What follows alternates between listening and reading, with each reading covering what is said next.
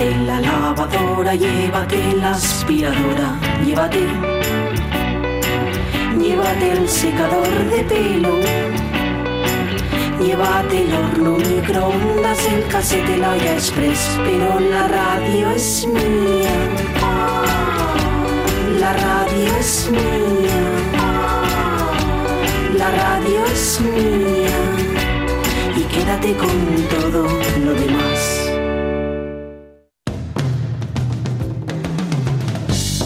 La radio es mía. Pachi Poncela.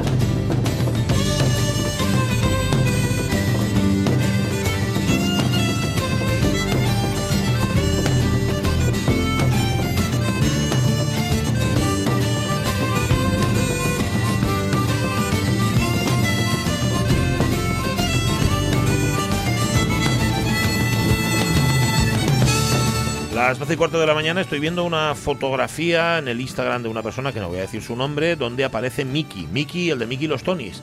Oye, es incombustible este hombre, el hombre de goma. Lo llamaban, y es que es verdad, yo creo que debe de ser. Tiene, he, he ido a mirar por curiosidad la fecha de nacimiento, que por cierto él es de origen asturiano, aunque él nació en Madrid. Danos Pero un susto, del ¿cuántos años 43, igual que Eduardo Mendoza. Lo que pasa es que Bueno. él nació en octubre, y un poco más joven que Eduardo Mendoza. Miguel Bueno, Ángel bueno. Carreño Schmelter, pero está y graba. Y, y, y graba en Gijón, graba con Jorge Explosión. Hombre, por supuesto, son, son- los dos son analógicos. Sí, señor, son de diferente Sí, edad, sí, sí, pero, cierto, cierto. pero sí, sí, sí, el oído de ambos es, es analógico. Totalmente. Cierto, cierto. Yo creo que lo último que grabó, mira, estoy mirándolo aquí, estoy viéndolo aquí. Fue en 2010, un disco que se llamaba La Cuenta Atrás, y fue en el estudio de, de Jorge Explosión. Ahí en el Circo Perrotti. Bueno, em, no me habéis preguntado, y yo tampoco os lo he preguntado a vosotros, ¿qué os han traído los Reyes? ¿Qué pasa? ¿Es un Paso, tema- paso ¿Es palabra. un tema delicado? ¿No, no se puede tratar aquí o qué? ¿No? Yo hago mutis por el foro. Nada, ¿Tú, Jor- a ti, Jorge, que te trajeron los reyes? Pues no, no me puedo, Nada. no me puedo quejar porque me ha traído eh, La guerra no tiene rostro de mujer, por ejemplo, de, de esta chica cuyo nombre no puedo pronunciar, que ganó, esta señora que ganó el Nobel hace unos años, la, la de las voces de Chernóbil. Ah, ya sé quién es, sí, sí, pero yo tampoco sí. lo puedo pronunciar. Sí, no sé qué. sí, sí. ¿sabéis? sí, sí. Ujú. Una taza así de Edgar Allan Poe, y un Ujú. libro sobre el movimiento obrero en España. eh, bueno, eh, un mapa, un mapa del mundo con estos estos que puedes rascar los sitios eh, que, que pudiste visitar y- Ujú. y, desear ir a otros tantos. Sí.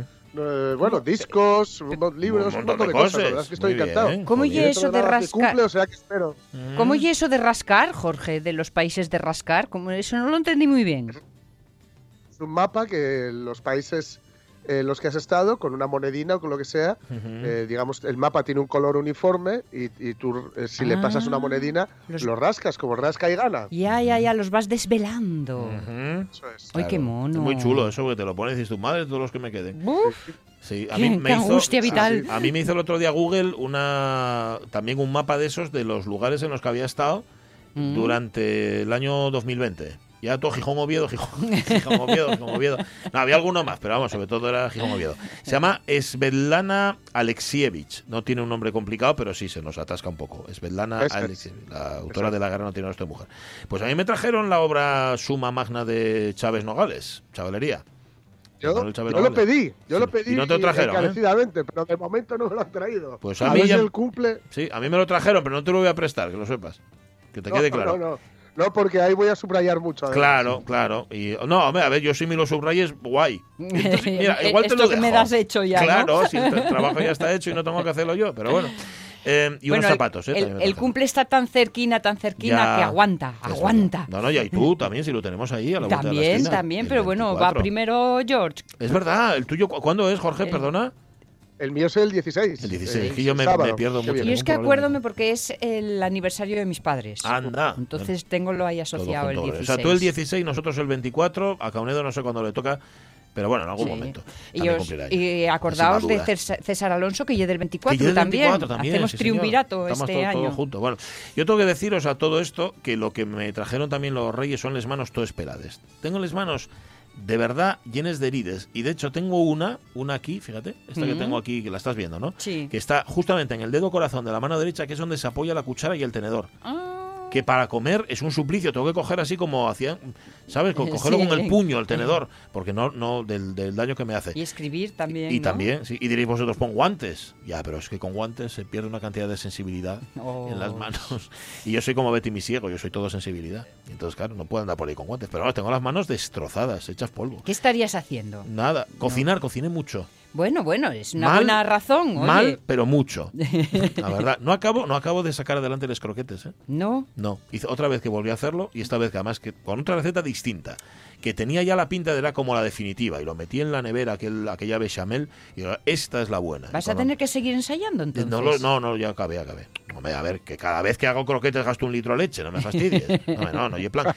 Si alguien tiene la receta ya, o sea, la, la definitiva para hacer croquetes, por favor que me la diga. No mm, propongo tampoco, ¿sabes? No digo Sí, que la vaya a hacer, pero. Pero no suele funcionar eso. ¿eh? Eh, ¿es ¿El qué? ¿La El que- definitiva? lo, que, lo que sale bien en mi casa no sale bien en la tuya y viceversa. ya lo sé. Ya lo sé. No, Además, la, en la los, que no saben, nada. ¿no? los que saben hacenlo todo de, no, hombre, y es muy fácil, y es muy fácil. Mira, te explico en un minutín. Sí. 20 minutos después, y después Ajá. de no haberte enterado de nada, dices tú, vale, Ya. guay. No, ala". mi madre decía lo más, lle- llevo de hacer. Ah, bueno, La, la expresión de mi madre siempre fue esa, llevo de hacer. Sí. Y luego, claro, no, pues llevo de hacer para ti, que sabes hacerlo. bueno, Para pero no. eso igual quería decir que hacerlo era una tontería que lo haga otro. Que lo- ya, no, no, no, lo hacía ella generalmente. Pero para explicármelo no tenía paciencia. Nada, eso bobo de hacer, vale. Bueno, eh, si alguien sabe la receta mm, de las croquetas, la infalible, en la que me va a salir seguro, por favor que me la comunique. Abriendo tres estropeaste las manos. Y Ramón Redondo, sí, lo que más. Ay, y pescando percebes, no te fastidia. Oye, mm, ¿qué tenemos en esta hora de la radio mía? Tenemos que ir al Himalaya, ¿eh? Tenemos cita en el Tíbet. Sí. Ahí arriba, porque el lunes pasado no estuvo. Sí, apetece, ¿eh? Con, que este frío que hace apetece un montón. Aclimatados estamos. Eso es verdad. Bueno, eh, ya sabes que la semana pasada no estuvo con nosotros Carlos Sí, La Peña, pero esta es sí, y sigue hablando de Alexandra David Nell, la, la muchísimas cosas, la aventurera sobre todo, y, y mujer de mundo. Y, Y vamos al Himalaya a rescatarla, ¿no? Vamos, bueno, a ver qué nos cuenta. Eh, ya lo veremos. Eso va a ser dentro de un rato. Y estáis con los Doors. Habéis, Ay, abuer- habéis abierto la puerta a los Doors, Jorge Alonso. Disfrutando, madre. Sí, ¿eh? Sí, estamos escuchando a los Doors y su repasado Do- disco de debut de Doors. Y bueno, pues hoy, hoy ya veréis que, que toca cancionora y toca uno de los, de los grandes éxitos, tal vez el gran éxito de, de los Doors. ¿no? Ajá. Ya veréis. Vale, pues nada, luego lo Qué bien, contamos. qué bien. Em, pero tenemos también a Lucía López Santos. Venga, dale. ¿eh?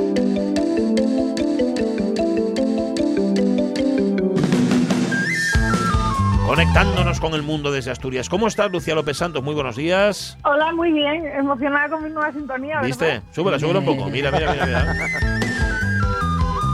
Ahí hemos cambiado alguna sintonía, las iremos cambiando durante esta semana para darle un aire, ¿cómo decir? De, sí, de Asturias para el mundo. Sería un poco la clave. ¿no? De- de- de- del asunto. Oye, ¿a ti qué te trajeron los reyes, Lucía? Eh, pues una olla express, Ah, no sí. sé, cosas para casa, sí. Bueno. Porque por fin he encontrado un pisillo y entonces pues Anda. cosas para casa aprovechables. Bueno, Qué bien. entonces este año, lo de cosas para casa, este año todavía cuela. No, el año que viene no. A partir de ahí, a ver, un poco de organización con los regalos, ¿eh? Eso es, eso es. El año que viene Dios proveerá y veremos a ver dónde estamos. No, de momento no sé, pues estoy contenta con los Reyes. Ha traído una nevada impresionante, aunque no la podamos disfrutar. Ajá. Y bueno, Ay, es Eh, verdad que tú, y es, que tú eres muy esquiadora. ¿Ya, ya esquiaste algo este año?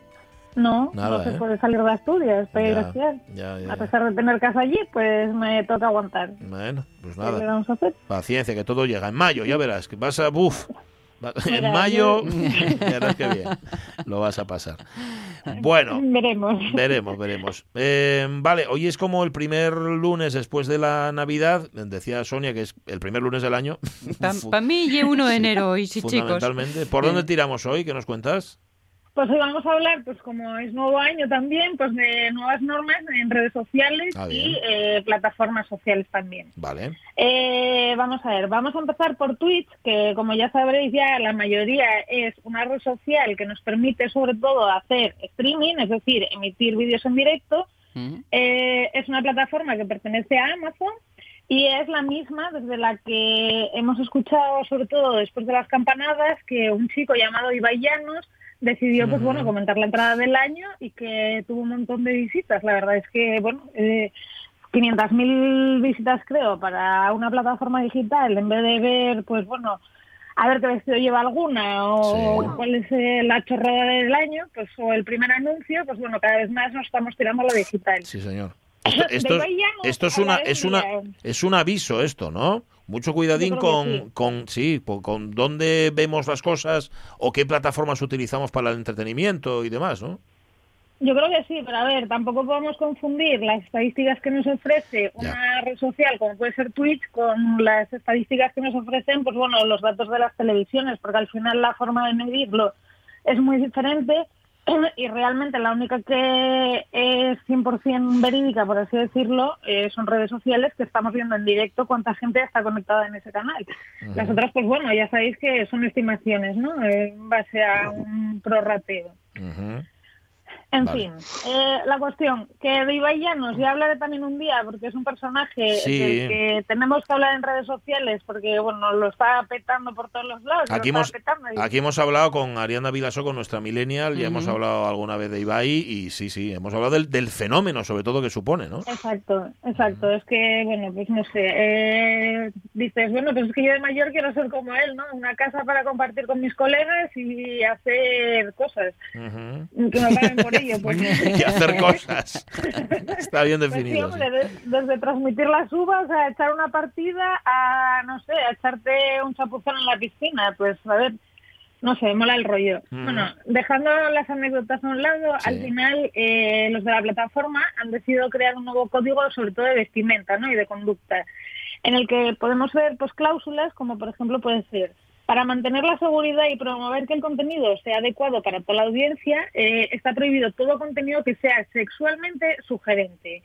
Y esto se refiere a contenido, por ejemplo, o un enfoque de la cámara que se centre en el pecho, las nalgas o la zona pélvica Mm. incluida, pues bueno, poses que destaquen deliberadamente pues estos elementos, ¿no? La cuestión es que eh, hay muchos streamers que consideran que hay gente que enseñan demasiado el pecho y que bueno, que siguen a gente no chicas en concreto que bueno, que les siguen gracias a ser un poco más digamos, mm, ¿cómo decirlo? Más es-. Ya, más explícita, Uy, tal vez. me encanta. Sí, es más, es más bonito que explícitas. No sé si lo explica igual de bien, pero vale, vivarachas. Bien. Bueno, la cuestión es que, pues, eh, hoy en día en Internet seguir a alguien porque enseña el pecho, pues bueno, tampoco tiene mucha relevancia. Sin embargo, han visto los de la plataforma que sí que está sucediendo y esto ha generado bastante debate. ¿Por qué?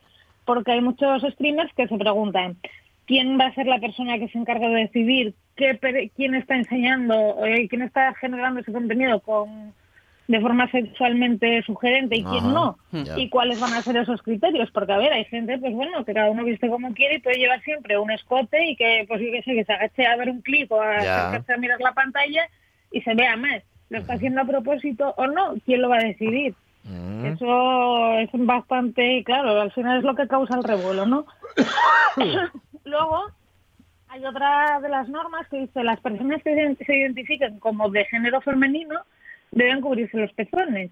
Entonces aquí, que estamos ya en la controversia de que no nos podemos clasificar por género, sino que cada uno es libre de hacer lo que quiera, que está en su derecho y es totalmente respetable, ya estamos haciendo un poco la clasificación. Entonces, bueno, a todo el colectivo este, creo que, no sé si lo voy a decir bien, no me, me falta alguna sílaba, ¿eh? Hmm. LGTBI más, Sí. me parece que es así, eh, al final dicen, oye, ¿esto qué pasa? ¿Aquí qué pasa? Que si eres chica no puedes enseñar los pezones y si eres chico sí. Sí. Bueno, pues mm, no sé, por la calle lo, lo- lo normal o lo habitual en la playa es que las chicas sí vayan tapadas y los chicos no.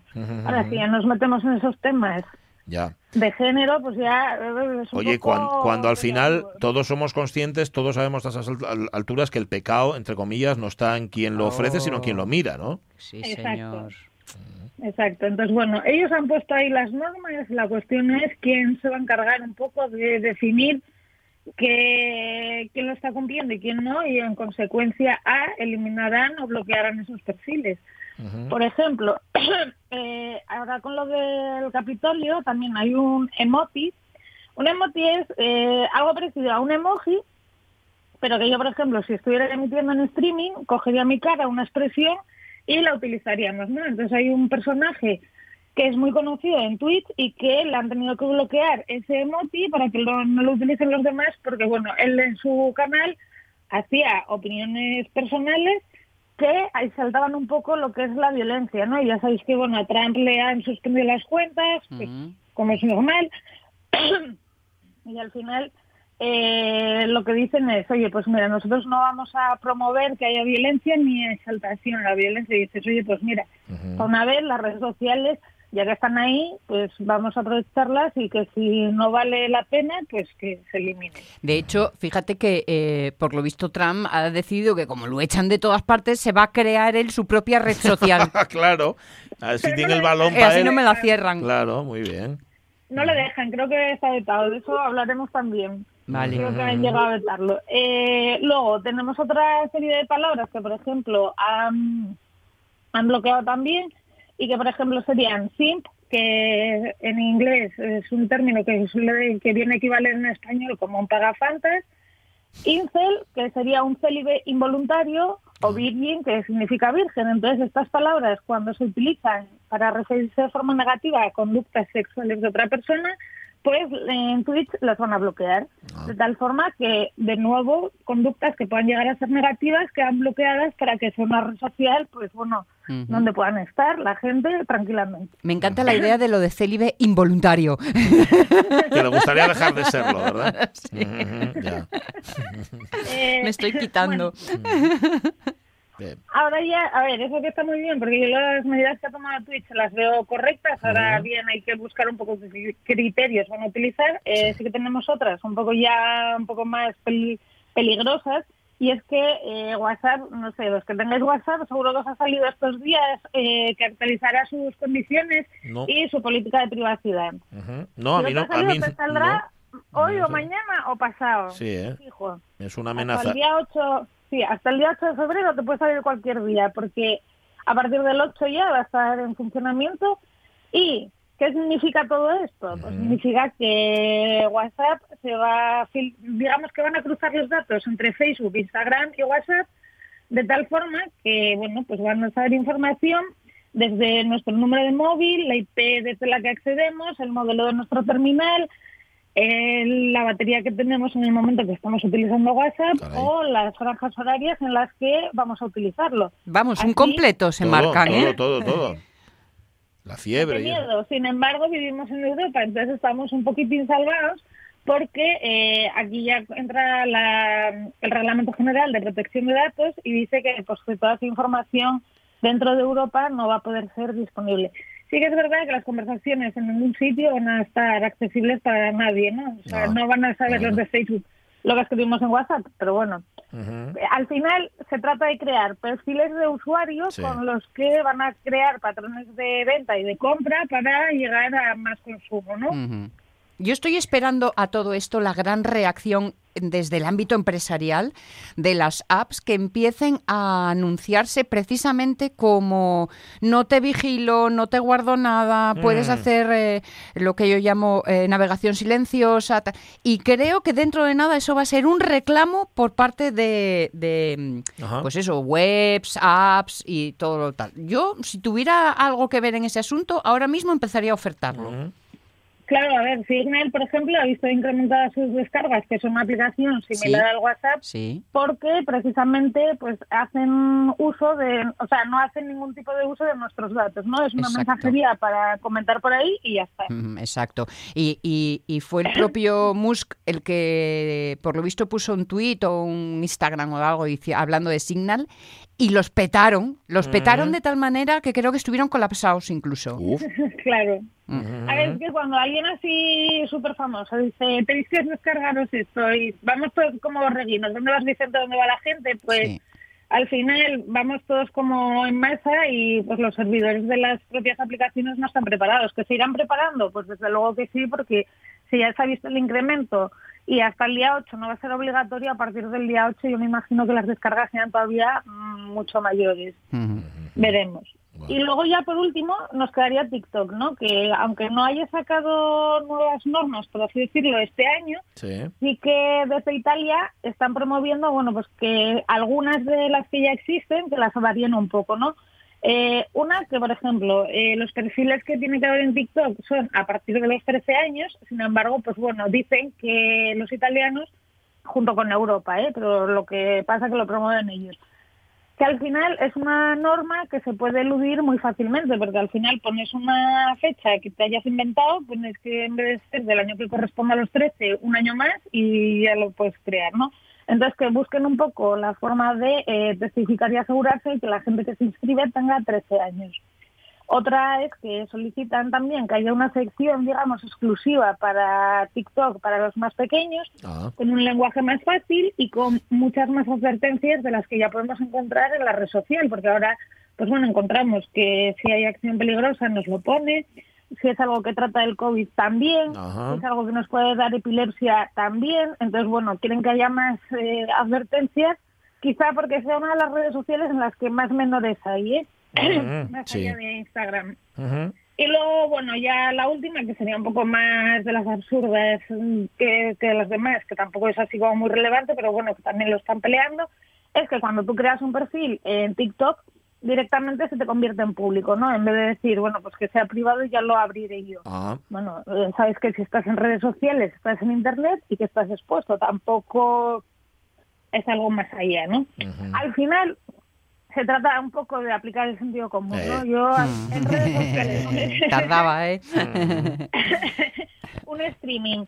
Eh, un streaming al final es como quedar con alguien en una fiesta o en la calle donde tú te relaciones y haces un, tienes un comportamiento normal o normalizado.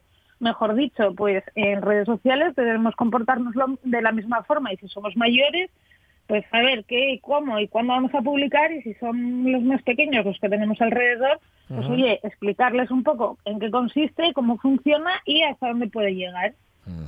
Bueno, sí, porque eso, el otro es tapar el sol con un dedo. Mm. Los más pequeños acceden también a las redes sociales y, y mejor que sea con la máxima seguridad posible. Digo, porque no, es que no son para ellos, es que está, no te puedes crear un perfil hasta que no tienes tal edad o cual edad. Vale, pues sí, pues estupendo, por lo que tú me digas. ¿sabes? Pero, Te lo pero- creas, claro, pero si te lo creas que por lo menos haya la supervisión de los Eso padres. es, Hoy día ya todos los padres, pues el que más, es. el que menos tiene un smartphone. El abuelo a lo mejor no, pero el padre fijo que sí. Eh, va- ¿Van a estar pendientes de eh, que no tengas por debajo de, por encima de tampoco? O sea, ¿se puede mentir uno quitando años? Eso no lo controlan, Yo creo ¿no? que se puede hacer todo. Eso no lo- O sea, ¿puedo volver a tener No, 32 en un periquete? Es toda una mentira. Exacto. Es toda una mentira. Redes sociales. Me quedo a los 35, claro. A partir de ahora, pues bueno, en vez del 85 sigue siendo el 86. 35, 35 tienes ya, Lucía López Santos. sí, hijo, sí. Jolín. Ya, aquí Bueno. estamos. Pues nada, señora, nos, nos encontramos el lunes otra vez.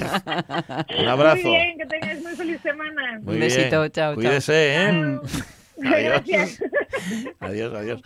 Ay, pues qué pena, ¿no? También para quien, hoy que estamos hablando de la nieve, para quien le guste la nieve, no poder ir a la nieve, Ya. que, que Mm. sí, vamos, de manera prudente, ni na- pues nada, ni con prudencia ni nada. Bueno, bueno, bueno, hemos abierto, dice, estaba preocupado Ramón Redondo, bueno, estaba preocupado no, dice, a ver qué pasa cuando vuelva a Poncela la semana que viene, en qué plan va a venir. Parece ser que la expresión abriendo la puerta a los Doors ya le ha confirmado que nada ha cambiado, que sigo siendo el mismo o que, o que es peor incluso, o sea que lo que se viene, no, no estoy malo, estoy, estoy muy bien. Y luego le ha gustado mucho, por cierto, vivarachas, la expresión vivarachas, Ay, tan fantástica. que dice que, que dice que el- aparece en el diccionario ya como ejemplo de eufemismo. O sea, que digo eufemismo, dice Ramón Redondo, euf- eufemismón. Vivarachas. Me gusta, me gusta, está bien. Bueno, abrimos la puerta a los dos, con una cancionona hoy, Jorge Alonso. Pues sí, pues sí, pues sí. Pues, pues ya digo que seguramente la, la canción más famosa de ellos y además con versiones que la han hecho aún más popular. Sí. Y que bueno, ahora os cuento un poco, pero ya de mano, en cuanto oigáis la intro Bueno. de, de Manzarek, la vais a reconocer. Light My Fire.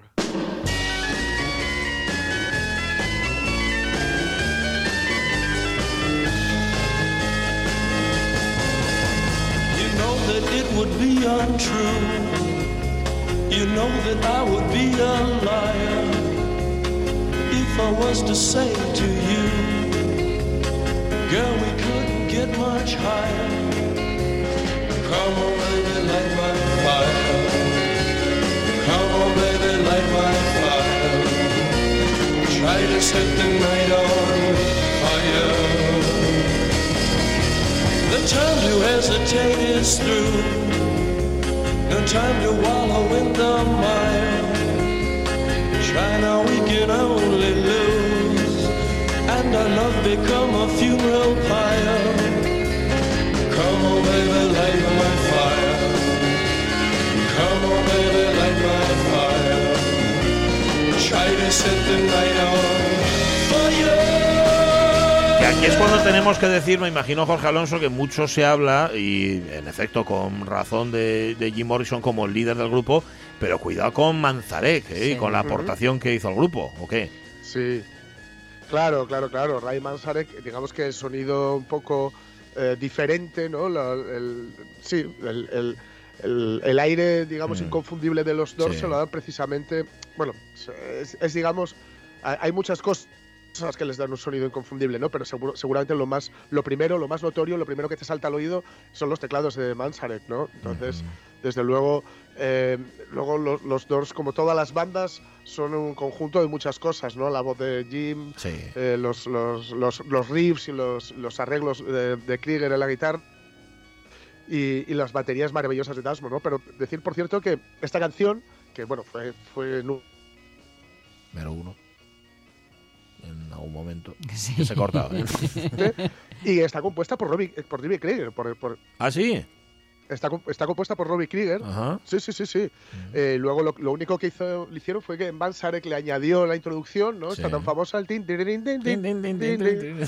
Y, y bueno, sí que comentar que, que el, el baterista le, le dio un aire basado en la bossa nova. Les cambiaron, Ah, le cambiaron sí. el ritmo. La, la- la Ujú. canción inicialmente no iba a sonar así. Pero bueno, el baterista dijo, vamos a probar esto, porque le gustaba Qué mucho bueno. la música brasileña. Sí. Y, y le dan un aire efectivamente de bossa nova, que es un poco el, el ritmo que, que tiene, ¿no? sí. Eh, la, la versión, ya digo, bueno, es, eh, bueno eh, la, la canción, perdón, tiene muchas versiones ya de los propios Doors. Sí. La, la del disco dura 7 minutos 8 segundos. La que sacaron para la radio está editada para que dure 4.40, porque si no sería muy larga para, Sí. para pinchar en radio. En la que se, eh, la, la editaron también en sencillo y la del sencillo dura aún menos, dura 3 minutos con 7 segundos. Eh, y luego, bueno, por supuesto, José Feliciano hizo una versión Bueno, muy prontito, es como que al- estaba, al año o a los dos estaba pensando en ella ahora mismo. Sí, señor. Claro. Qué buena. Y es una versión, bueno, muy, muy, muy famosa, Sí, sí, sí. que hizo que quienes, digamos, no eran público del... Escucharan también la canción, ¿no? Sí. El caso es que también es una canción que trajo muchísima polémica consigo, o que trajo cierta polémica consigo, por, por una parte de la letra, que cuando dice Baby we can get much higher, eh, higher es, eh, digamos que las, los dos, las dos interpretaciones que tienen no, no gustaban a las mentes bien pensantes o mal pensantes de la época. Una hace alusión a- al sexo y otra hace alusión a las drogas, ¿no? Ah. al, al estado eufórico una vez que cuando consumes algún tipo de droga. Entonces a ellos, bueno, hay- es una anécdota muy famosa cuando fueron a tocar al famoso eh, Ed Sullivan Show, ya sabes, este programa en Estados Unidos eh, que, que se veía de costa a costa y que, bueno, que si querías triunfar tenías que triunfar ahí primero. Ahí está la, fa- la famosísima actuación de los Beatles cuando llegaron a Estados Ah, Unidos, que salieron ahí y que fue el- hasta durante muchos años el programa de televisión más visto de la historia y que incluso bajó el índice de robos y de, y de, crim- y de criminalidad durante esa noche. Fue el récord de, eh, bueno, digamos, la, la noche con, con menos problemas en ese sentido, porque la gente estaba, todo el mundo estaba viendo a los Beatles. Pues los Doors fueron invitados, pero Ed Sullivan era un tipo muy conservador, Sí. lo-. Pues y les llevó, pero les dijo que la parte de Get Higher, Ajá. Que eso que no. Vaya. el programa, ¿no? Ajá. Entonces tenía que cambiarla por ten- te- tenía que cambiarla por eh, We couldn't get much better. No podríamos estar mucho mejor. ¿no? Ajá. Lo que pasa es que Jim Morrison, claro, programa era en directo. Ujú. Y Jim Morrison no lo hizo. Ya. No la cambió y cantó la versión original porque Ujú. dijo que por los nervios se le olvidó. Ya, ya, ya. La cosa es que eh, Ed Sullivan le, le molestó tantísimo Ujú. que esto no se hiciera. Mm. Hay que decir que hasta los Rolling Stones pasaron por el aro, ¿eh? Ah, sí. Los Rolling Stones cambiaron Let's Spend the Night Together, vamos a pasar la noche juntos, por Let's Spend Some Time Together, vamos a pasar algo de tiempo juntos. Ah. Porque fijaos lo, lo, lo, lo cavernícola que era Ed Sullivan, Sí, ¿no? señor. Lo- Eh, si hubiera sido otro, si hubiera sido otro, Pues- le hubiera dicho, ¿tú que es letrista ahora? Es Sullivan. ¿No? Oye, ¿cómo para decirlo? ¿Tú que es letrista? Claro. Eh. Sí, sí, sí, sí. Pues estaba tan enfadado de Sullivan que no le dio la mano al que era algo que hacía Anderson. Les da- daba la mano a los Sí. artistas, pues no le dio la mano a Jim. Morrison y les vetó. Nunca más volvieron a tocar, nunca más Eh. fueron invitados al Ed Sullivan Show. Los dos. Salvaron, salvaron. Se quedaron tan a gusto Hombre, y la verdad, ni falta que les hacía. Pues sí, la verdad que sí, qué demonios. Light My Fire, mañana seguimos un poquitín con los Doors aquí en Ajá, la sí. radio mía. Sí, señor, discazo, este que nos has Con traído. esta acabamos la cara A de, del Ajá, disco. vale, que nos queda la B. Pues nada, mañana seguimos con Sí. ella. Es que ahora vienen los modernos otros tiempos y, ¿sabes? Al Bueno, la moderna de otros tiempos. ¿Cómo estás, Carlos La Peña? Buenos días. Pues aquí, muy bien. Bueno, feliz año. te diré ¿eh? cómo tienes que hacer las croquetas, ¿eh? Vale, por favor, por favor, espero. Que es muy sencillo. No, ya si, si ya sé, si en todos los libros pone que es sencillísimo, yo me siento cada día más tonto, pero Al final consiste todo en déjalo cocer más rato. sí, ¿verdad? Es Sí, lo, eso es. es lo que yo estaba pensando, que, que igual no lo dejó cocer. Bueno, ya me lo cuentas, ¿vale? En un privado, ya hablamos. Bueno, eh, comenzamos año modernos otros tiempos, pero ojo, no comenzamos moderna porque la heredamos desde el año pasado. Es el tercer episodio que dedicamos a la exploradora, escritora mística y viajera que vivió como le dio la gana no buscando, sino ejerciendo la libertad y la autonomía. Ella era Alexandra David Nell. Una mujer nacida en los alrededores de París en 1868 que desde pequeña mostró una gran curiosidad que desarrolló tanto en sus estudios como en su ansia de por viajar. En su infancia y en su juventud se escapó varias veces de la casa familiar, al bosque de Vicente con dos años, a Londres con 15, a Suiza, a Italia en tren y a España en bicicleta, vamos. Con 23 años, gracias a la herencia de su abuela, realiza su primer viaje a la India, donde va a estar un año. Y en el que Alexandra, ojo, todavía no entra en contacto con el budismo, ¿no? Sí, porque según le dijo al Dalai Lama, con el que se encontró en 1912, cuando estaba en el exilio en Calipón, el, Dalai Lama, claro, no ella, eh, su primer contacto con el budismo fue en 1904, pero siempre tuvo un interés por las religiones. Por vía materna se inició en el catolicismo, pero, pero lo rechazó pues por supersticioso, por opresivo y por patriarcal, porque según decía ella, su moral se basaba en mantener los privilegios de unos pocos a costa de la castración de los más. Eh, buscó otros caminos para su eh, espiritualidad y estudió la filosofía griega con especial interés por los estoicos, los cultos egipcios, la cábala, el islam, el esoterismo y participó de la sociedad teosófica formada por la por la por Elena Blavatsky, Madame Blavatsky, una sociedad para la búsqueda de la sabiduría divina oculta y espiritual que estudia el espiritismo, los mediums, el ocultismo oriental y las religiones comparadas. Además, Paralelamente, de la mano de su mentor, el geógrafo anarquista Eliseo Reclus, estudió a pensadores libertarios como Joseph Proudhon, a Mikhail Bakunin, a Max Stirner. De hecho, su primera obra es un incendiario folleto anarquista que se llama Elogio a la vida, en el que dice aquello de la obediencia es la muerte, una máxima que, como nos recuerda Madeleine, Ma- eh, eh, María Madeleine Peyronet, la que fue su secretaria en los últimos diez años, mantuvo siempre, porque siguió siendo una anarquista convencida hasta su muerte.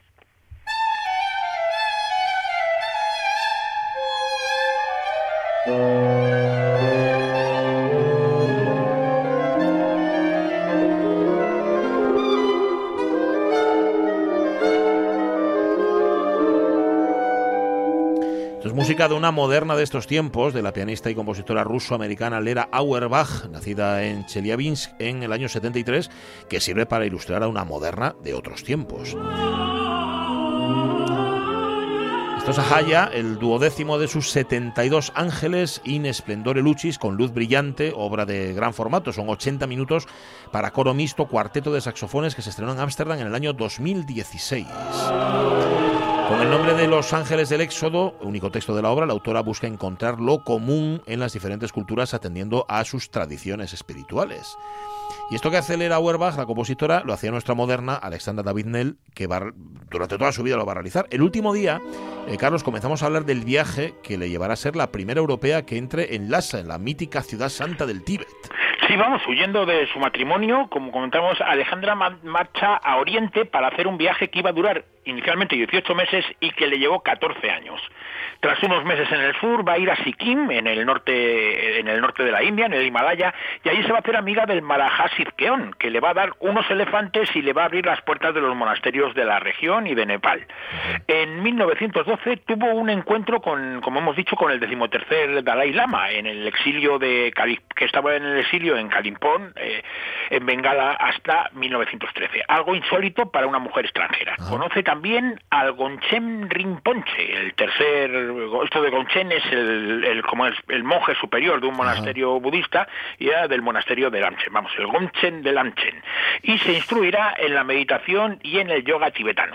También mejorará sus conocimientos de sánscrito y tibetano, algo que le va a facilitar el estudio de los textos budistas originales. También en 1914, gracias a su amigo el Marajá, el Sirkeon, el, de los elefantes, en la reforma eh, va a ayudar a, va a ayudarle en su, las reformas del budismo que quiere que se que caractericen su, su mandato. Es que el día nos quedamos aquí, justamente. La singularidad del mandato de Sirkeon es su brevedad, porque es que apenas le duró 10 meses. 10 meses después de llegar al trono muere, el pobre. Sí, y además, eh, Alejandro que, que, muere envenenado, lo que le lleva a una depresión que, va a solventar pues a su manera, haciéndose ermitaña en Lamchen. Vamos, va a permanecer entre noviembre de 1914 y el verano de 1916 en una cueva a 4.000 metros de altitud, muy cercana a la de su maestro, el Gonchen Ripoche. Eh, un hombre al que considera feo y desagradable, porque además va vestir vestido siempre con ropas sucias y, y lleva un collar formado por huesos humanos, pero al que reconoce por la claridad de su pensamiento. Sorprendentemente, Alejandra acepta los términos del discipulado, que son obediencia absoluta y no realizar viajes sin su permiso. Vamos, o sea, cómo cambian los tiempos, ¿no? Y vamos, dice ella, cómo había cambiado mi vida desde que pisé Oriente por primera vez. Esto se lo escribe a su marido. Ahora mi casa es una piedra. Eh, no poseía nada y vivía de la caridad de otros monjes. Este aniquilamiento era fundamental para llegar al corazón del sentimiento religioso. Me quedé en el monasterio dos años y medio.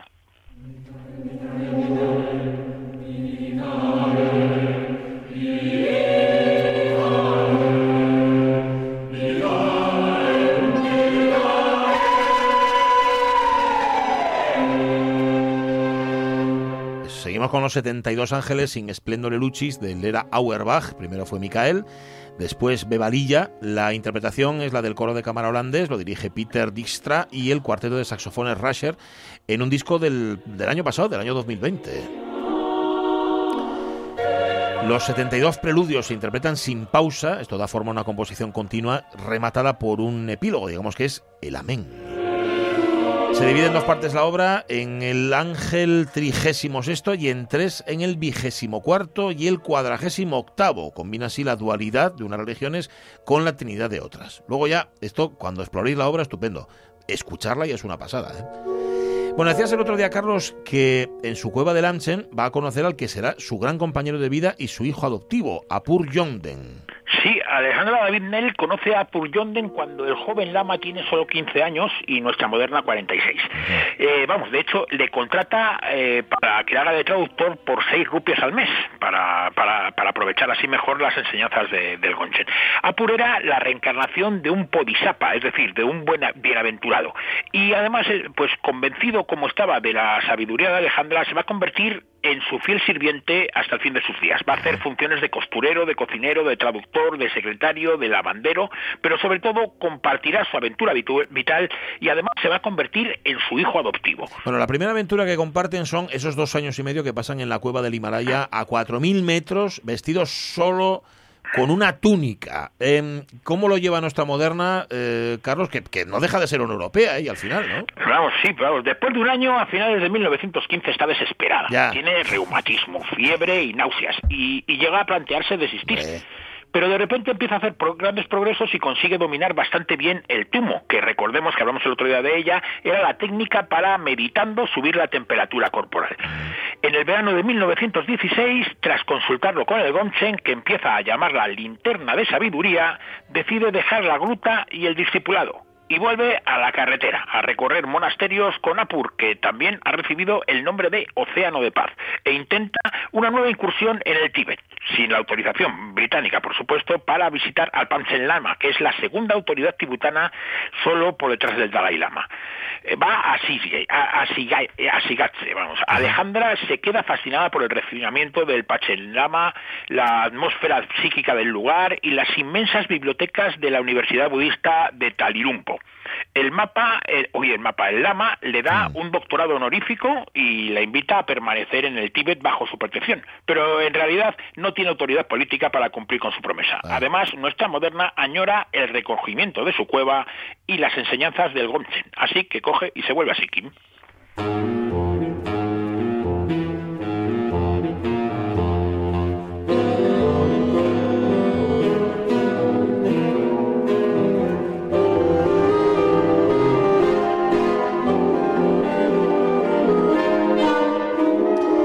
Se invoca al ángel Mizrael, el sexagésimo de los 72 ángeles, música de Lera Auerbach, obra que siempre fue imaginada para coro, pero le metió este cuarteto de saxofones por, porque ya había hecho una colaboración con ellos, con el cuarteto Rasher. El sonido del saxofón, dice ella, es ilimitado en color y expresión. Puede rugir como un animal salvaje y sonar como un shofar. Cuatro de ellos juntos pueden evocar el sonido de poderosas trompetas, delicados instrumentos de viento o incluso de una mística armónica de cristal.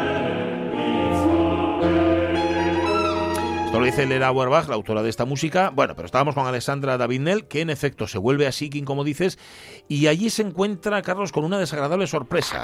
Vamos, y tanto la, su ermita había sido saqueada y el Gonchen había tenido que salir por pies. Vamos, por si fuera poco, además las autoridades coloniales británicas se han enterado de que ha entrado ilegalmente en el Tíbet y le dan un plazo de dos semanas para que abandone la India. Vamos, y además, pues como, como el regreso a Europa, que Europa va a su bola y sigue liada en la guerra del 14, aunque ya estamos en 1917, pues es imposible el regreso, Alessandra y Yonden marchan hacia Japón, donde van a conocer al filósofo Ekai Kababu un monje budista nipón que ya había viajado cuatro veces a Nepal y dos al Tíbet, además entre 1899 y 1915. Escribe Alejandra, estaba realmente exasperada y desanimada, estaba a punto de perder la esperanza de poder llegar a Lhasa. Sentía que todo y todos obstaculizaban mi camino cuando de repente tuve un encuentro muy valioso, el filósofo Ekai Kabaguchi me contó que había vivido año y medio en Lhasa haciéndose pasar por un mm. falso monje chino lo decidí en aquel instante. Haría lo mismo que él, me disfrazaría. Y se disfrazó de mendiga peregrina tibetana. Y así es como logra llegar a Lhasa. Pero bueno, para eso todavía quedan siete años, ¿no? Sí, sí, vamos, y siete años que para David Miel y, Yonden es mucho tiempo, pero, pero ya tienen por lo menos una estrategia. Así que bueno, de, Japón viajan a Corea, donde nuestra moderna renueva su pasaporte, o sea, ya por fin tiene otra vez pasaporte después de que lo habían echado, y de ahí se va a Pekín, donde recibe la invitación de un lama tibetano para ir a un kumbun en el Tíbet, el lugar de nacimiento de Tsongkhapa, el maestro del budismo tibetano creador en el siglo XIV de la tradición de los gorros amarillos que no sé muy bien lo que es, pero suena... muy bien. Allí podrá estudiar a cambio de ayudar al lama con un libro de astronomía que quiere escribir.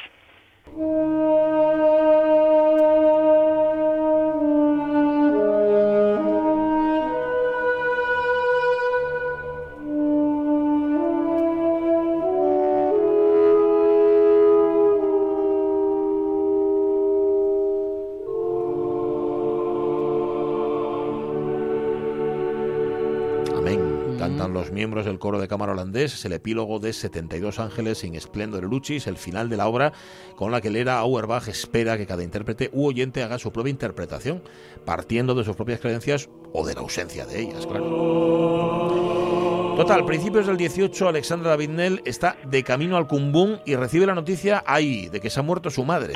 Sí, vamos, la noticia solamente es una más de las peripecias de un viaje de más de 2.500 kilómetros en el que nuestra moderna, que ya tiene casi 50 años, no olvidemos, mm. cae enferma en varias ocasiones. Pero una vez en el Cumbún, la vida entre los monjes es casi un paraíso. Se levanta temprano, camina una hora, medita, desayuna y traduce hasta el mediodía en la biblioteca. Trabajo que continúa después de tomar un baño caliente y se acuesta a las nueve. Además, a veces hasta come carne. Bueno, vaya chollo, ¿no? A ver, es una vida tranquila, pero con algún incidente, por ejemplo, el tulpa que se le revela. Bueno, un tulpa es un fantasma psíquico producido por un tipo de meditación muy estricta ah. que concentra intensamente el pensamiento ayudado por la repetición de ritos místicos. Vamos, es una especie de amigo invisible de esos que todos hemos tenido de pequeño, pero bueno, con un rollo de místico para que parezca más importante. El caso es que ella se creó uno para su exclusiva visión, un tulpa con forma de monje gordo y alegre que le acompañaba junto a Apur. Pero el caso es que el amigo invisible se le y se dejó ver por otras personas. Además, le cambió el carácter, adelgazó y comenzó a volverse más siniestro y maligno, por lo que nuestra moderna decidió acabar con él, disolverlo. Algo bastante complicado, ya que el tulpa se aferró a la vida. Cargárselo le supuso, según cuenta en su libro Magia y Misterio en el Tíbet, seis meses de intensa concentración mental. Alucinante. A finales del 20, Alexandra y Apur dejan Kumbum para prepararse para su definitivo asalto a Lhasa. Pero esa nueva aventura la vamos a dejar para la próxima semana. Va a ser una peripecia extrema en la que David Melillonden, teñidos con ceniza de cacao, vestidos de harapos y con coletas postizas hechas con pelo de yak y tinta china negra, tendrán que vencer al hambre, al frío, a los bandidos y a las bestias feroces, a las autoridades chinas y a las británicas, y a 2.000 kilómetros recorridos a pie en la cordillera más alta del mundo. Solo la fe budista fue la que me socorrió por el camino, nos explica. Absolutamente apasionante. Y de peli, la esto pido pero vamos, peli. yo no sé cómo todavía no lo han hecho. Igual porque es una mujer. Sí. En fin, eh, Carlos La Peña, hasta el lunes que viene. Un abrazo. Hasta el lunes que viene y practicar mucho el timo si tenéis frío. Vamos a ello, vamos a ello. Voy a inventarme un amigo invisible de esos tuyos. Nos vamos a las noticias de la una. Mañana volvemos.